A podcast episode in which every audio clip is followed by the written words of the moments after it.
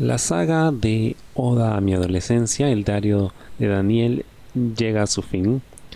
Y es muy curioso que justo hace dos años empezaba este podcast, el diario erótico de un adolescente, justo con esta historia escrita por Licos. Y todo este tiempo después finalmente pude contar la historia completa.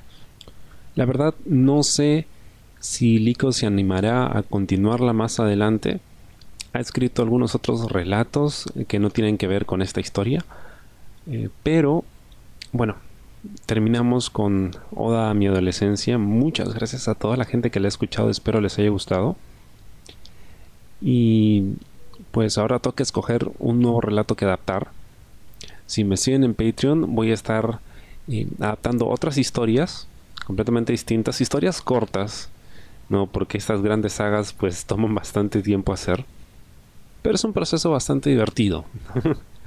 es, es curioso porque generalmente estos relatos que adapto, incluso los que yo leo y que no necesariamente he adaptado, no se escriben eh, en Perú, donde yo vivo, sino suelen ser de España, suelen ser de he leído de Chile, Colombia, Argentina, de Venezuela, de muchas otras partes de Latinoamérica donde generalmente utilizan términos que yo no conozco, entonces es una forma de más o menos conocer un poco más acerca de la cultura de otras regiones y lo que lo hace muy chévere.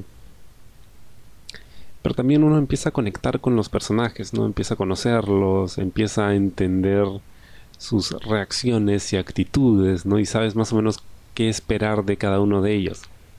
¿Qué es lo que me pasó con Daniel, ¿no? En el caso de Oda a mi adolescencia, porque luego del encuentro que tuvo con Rafa, sentía que algo hacía falta en su vida, ¿no? Y era precisamente tener ese tipo de, encuentro sexual con Nico, ¿no? Que tenía una personalidad completamente opuesta a la de Rafael. Y, y eso fue chévere, ¿no? Ver esa transición, ese cambio. Ahora, ¿qué sigue para el podcast? Eh, no estoy muy seguro.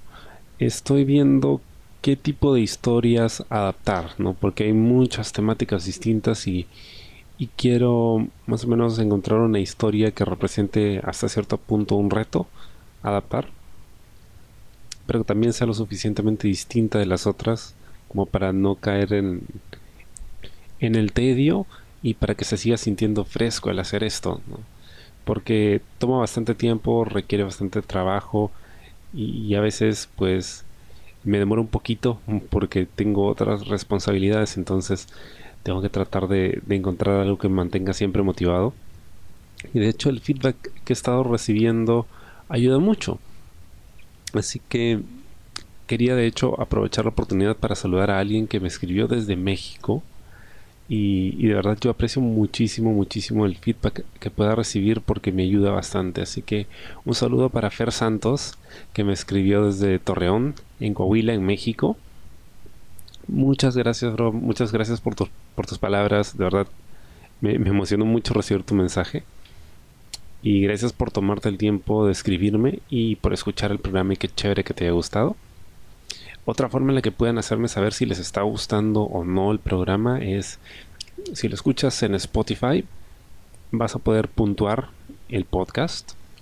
Puedes puntuarlo con entre 1 y 5 estrellas. Eso más o menos me ayuda a entender si les está gustando o no. Y si hay algo que crean que pueda mejorar, por favor, escríbanme. Yo sé que Spotify todavía no tiene comentarios. Alguna vez los ha de tener que implementar. Ojalá.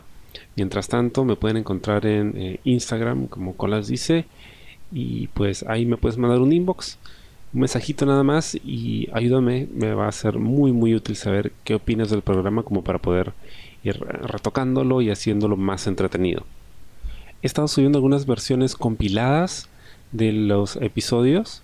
De los que he estado publicando aquí en Spotify como libro 1, libro 2 de cada una de las sagas, las he estado subiendo a Xvideos, así que ahí también pueden encontrar mismo username que os dice y también tengo ahí unas playlists que he estado armando, entonces pueden checarlos, de repente encuentran algo que les gusta. Y, vamos, vamos probando con nuevas plataformas a ver cómo podemos llegar a más gente. Y también tengo este otro podcast del que ya les había hablado, es el Podcaster Desnudo, donde hablo de temas diversos sobre sexualidad y entrevistas hay muchas experiencias propias y demás. Me, gusta mucho este programa porque se siente muy libre. Puedo hablar de cualquier cosa y, siempre es más cómodo poder hacerlo en audio que en video. Así que algunos de esos episodios los estoy incluyendo en el playlist del diario erótico para compartirlos con ustedes por si no siguen al otro programa en Spotify. Eh, ojalá les gusten, denle una oportunidad también, de verdad es un contenido del que estoy muy orgulloso, me gusta mucho hacer. La mayoría de episodios son exclusivos de Patreon. Pueden escuchar en Spotify algunos teasers, unos trailers, los primeros minutos, pero el resto está en, en Patreon. Y ahí también estoy subiendo ya algunos episodios que son netamente del Patreon que ni siquiera tienen trailers publicados porque son temas un poco más personales. Entonces, quiero, quiero de verdad engreír a la gente que, que me está apoyando en Patreon. Muchísimas gracias a, toda la gente que me apoya ya significa mucho para mí, de verdad, de verdad. Es, es, es lo que siempre he querido lograr con el podcast. ¿no? Tratar de tener algún tipo de respaldo eh, de, la gente que lo escucha para poder seguir haciendo esto y quizá algún día dedicarme de lleno a hacer podcast. Es como que mi meta. Mientras tanto, pues vamos de a pocos.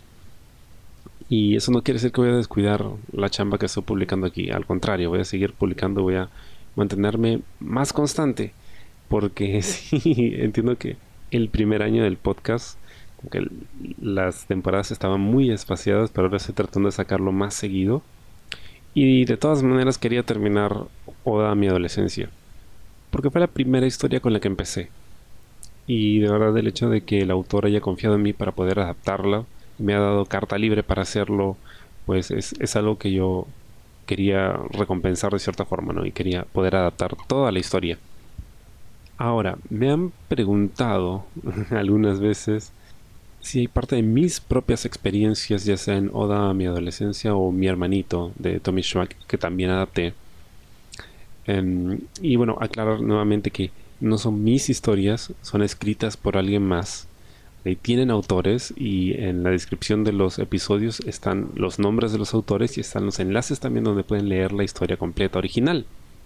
Así que si tienen una oportunidad de hacerlo, háganlo y denle cariño a los autores que de verdad han sido muy buena onda en permitirme adaptar sus historias. Bueno, yo no tengo input en las historias, a lo mucho lo único que puedo cambiar por ahí son algunos términos que se utilizan en, diferentes países y que de repente no son muy conocidos en otras partes, entonces trato de usar términos que son un poco más generales, ¿no? un poco más eh, conocidos fuera de eso no puedo cambiar las historias. Em, de repente si hablo con ellos y les digo, oye, quizá podamos cambiar esto y lo otro, puede que acepten, pero la verdad es que no, no tengo interés en cambiarlas, al contrario, me divierte adaptarlas tal y como están, ese es el reto. Y em, creo que ya había comentado esto, yo no leo las historias antes de adaptarlas. leo, digamos, los primeros capítulos como para tener una idea y saber, ok, esa historia me gusta y creo que la puedo adaptar, creo que va a ser chévere hacerlo, pero no las leo completas, no, no leo todos los capítulos porque me gusta sorprenderme con las cosas que voy leyendo y a veces leo algo y digo, ah, diablo, ¿y ahora cómo lo adapto? no sé. Ah, necesito más voces de las que creía y eso, pero pero ese es el, vacilón de hacer este programa. Ahora, he encontrado similitud en algunas de las experiencias de los personajes con mi vida propia. sí, en ocasiones. Algunas veces me ha pasado cosas que le han pasado a algunos de los protagonistas o personajes secundarios. Me puedo identificar con ello. Pero creo que mi vida ha sido mucho más aburrida que la de los protagonistas de estas historias. Sin embargo, creo que siempre hay algo, ¿no? Hay una, una que otra cosita que, que puedo decir, ah, sí, sé cómo se siente ese personaje, ¿no? A mí también me ha pasado, entonces em, creo que de ahí saco como para poder saber qué tono darle a la voz, ¿no? Qué entonación, qué, qué digamos, urgencia, qué nivel de urgencia se le puede dar a, una situación como esa, ¿no? Y eso es parte del, del vacilón de adaptar esas historias, precisamente, ¿no? el vivir las vidas de estos personajes, al, darles tu voz. Así que con esto estamos cerrando esta etapa del programa. Terminamos con Oda a mi adolescencia, que espero de verdad les haya gustado y espero haberlo hecho justicia al relato de Licos, que nuevamente muchísimas gracias por permitirme adaptar tu historia. Gracias también a ustedes por escuchar la historia, por puntuarla. Gracias a toda la gente que me ha escrito, que se ha animado a hacerlo. De verdad significa mucho para mí. Gracias a la gente que le ha puesto su calificación en Spotify también. Eso me ayuda a saber qué tanto les está gustando. Gracias a la gente de todas partes que me escucha, sobre todo la gente de México, porque se escucha bastante el programa por allá. Gracias a la gente de México, Estados Unidos, Colombia, España, que son los países donde más se escucha. Y claro, Perú también. Em, gracias a todos, de verdad. Es, es muy chévere tener este tipo de, respuesta, de feedback con algo que en realidad empezó como una travesura. y de repente ha, crecido en, el programa más exitoso que he tenido hasta ahora, ¿no? Y tengo un buen rato haciendo esto. Así que de verdad es muy, muy gratificante. Entonces, escríbame, ya saben, Colas dice, estoy en, creo que todas las redes. no en todas las redes van a encontrar este tipo de contenidos, hago otras cosas también, pero igual pueden encontrarlo. Esto, puntúelo. Si no lo han hecho aún en Spotify, déjenme saber qué tanto les gusta el programa, si está bueno o si hay cosas que corregir. anímense a escribirme, de verdad aprecio muchísimo el feedback y me ayuda mucho a, ir corrigiendo cositas, mejorando cositas. Espero que las próximas temporadas tengan la misma respuesta, incluso mayor, y de verdad les gusten los relatos que, que voy a estar adaptando. Y si eres escritor de relatos, si tienes tus relatos y te gustaría que los adapte, escríbeme, mándamelos y vemos si, si se puede adaptar o no. Y yo encantado de la vida de hacerlo. o sea, para mí esto es muy divertido. ¿no? Es, es un viaje. Y es, lo más parecido a, a, estar en una película ¿no? que, he hecho hasta ahora. Así que yo encantado de, recibir pues sus, sus, historias si quieren adaptarlas. Y si les gusta lo que he hecho y quieren escuchar un poquito más y de paso pues ayudarme con, con mi trabajo, está Patreon, patreon.com slash dice. Suscriben, es un dólar al mes nada más. Ahorita solo tengo esa categoría. Y yo encantado de compartir más con ustedes. Y no solo van a encontrar los episodios de Diario Erótico de un Adolescente con anticipación, apenas los termino de editar, los estoy subiendo.